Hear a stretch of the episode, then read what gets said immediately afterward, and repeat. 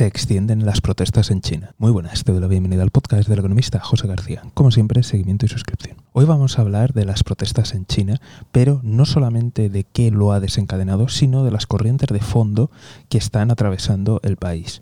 Cosas que a veces ocurren como rumores, como hechos aislados, pero que podrían estar detrás de estas extensas protestas que se están extendiendo por todo el país. Centrándonos en la actualidad más inmediata, todo comenzó por la muerte de 10 personas en un piso que sufrió un incendio y que llevaban cientos de días confinados. La gente, llena de rabia y frustración, comenzó a manifestarse, ya que culpaban a las autoridades por lo sucedido allí. Estas protestas se extendieron a varias de las principales ciudades, como Pekín, Shanghái y Wuhan, y en las últimas horas se han ido añadiendo ciudades.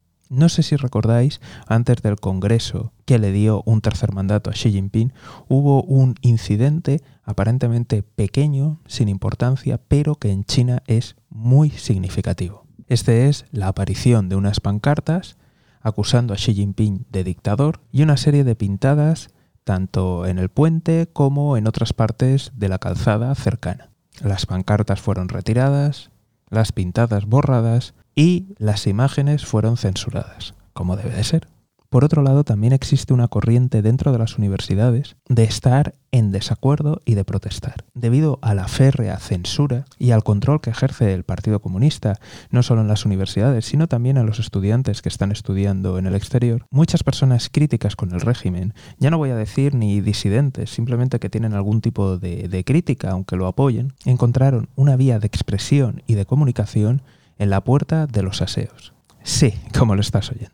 Y es que verás, la extensa red de cámaras y de vigilancia no llega hasta los servicios. Así que de esta forma, muchas personas críticas utilizan las puertas de los servicios para expresar su desacuerdo, su indignación e incluso para llamar directamente dictador a Xi Jinping. Esto que a lo mejor desde Occidente nos puede parecer pequeño e insignificante, ha tenido un profundo impacto, ya que hay muchas personas que son críticas, que están viendo la realidad, pero que evidentemente viven en un mundo completamente censurado, y este choque entre ver la realidad, pero también escuchar y ver que todos los medios están diciendo que todo va fantástico, todo va genial y que no ocurre nada, pues al final se hace difícil de soportar. Entonces, al encontrarse con estos murales, al encontrarse con estos comentarios, hay mucha gente que además lo ha compartido en redes sociales que dice, me siento muy aliviado y me siento muy bien de ver que no soy yo la única persona que piensa así. Y esto es algo bastante peligroso porque esto es una grieta en la gran muralla de censura que controla el país.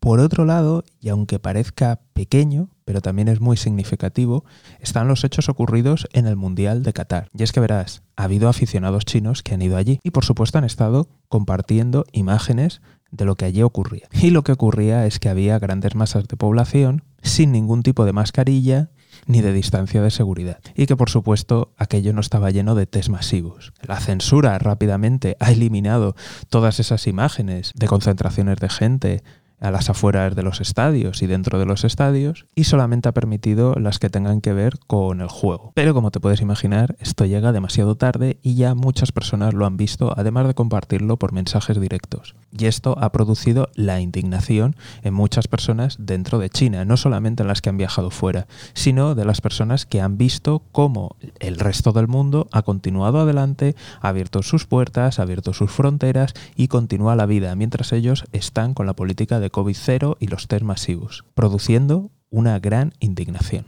Así que como resultado estamos viendo protestas en las principales ciudades de China, estamos viendo que se están extendiendo y estamos viendo que uno de los núcleos de las protestas son las principales universidades. Lo que no hemos visto de momento es, como ha pasado en las protestas de los dueños de viviendas sin acabar y de los fondos atrapados en los bancos, salir a los tanques por la calle. ¿Qué hará el régimen a partir de ahora? ¿Qué le ocurrirá a las personas que han salido a protestar, que por cierto han salido sin mascarilla y sin cubrirse la cara? Ya sabes que tienes la página web para comentar. Desde aquí, como siempre, estaremos muy atentos y si no te quieres perder nada, seguimiento y suscripción.